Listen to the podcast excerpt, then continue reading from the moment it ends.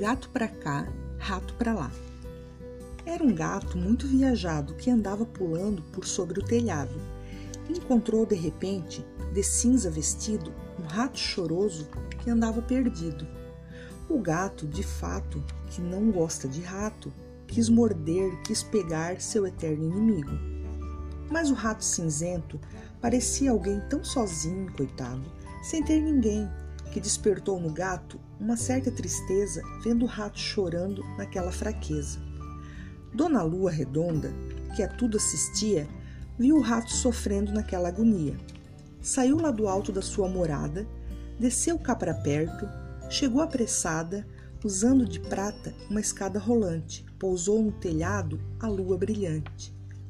O gato para cá, miando para o rato, o rato para lá, com medo do gato. Mas vendo a lua, o gato de fato ficou amoroso, miando poesia. A lua tão gata, tão prata, sorria. O rato cinzento aproveitou o sossego, pulou no luar e virou um morcego.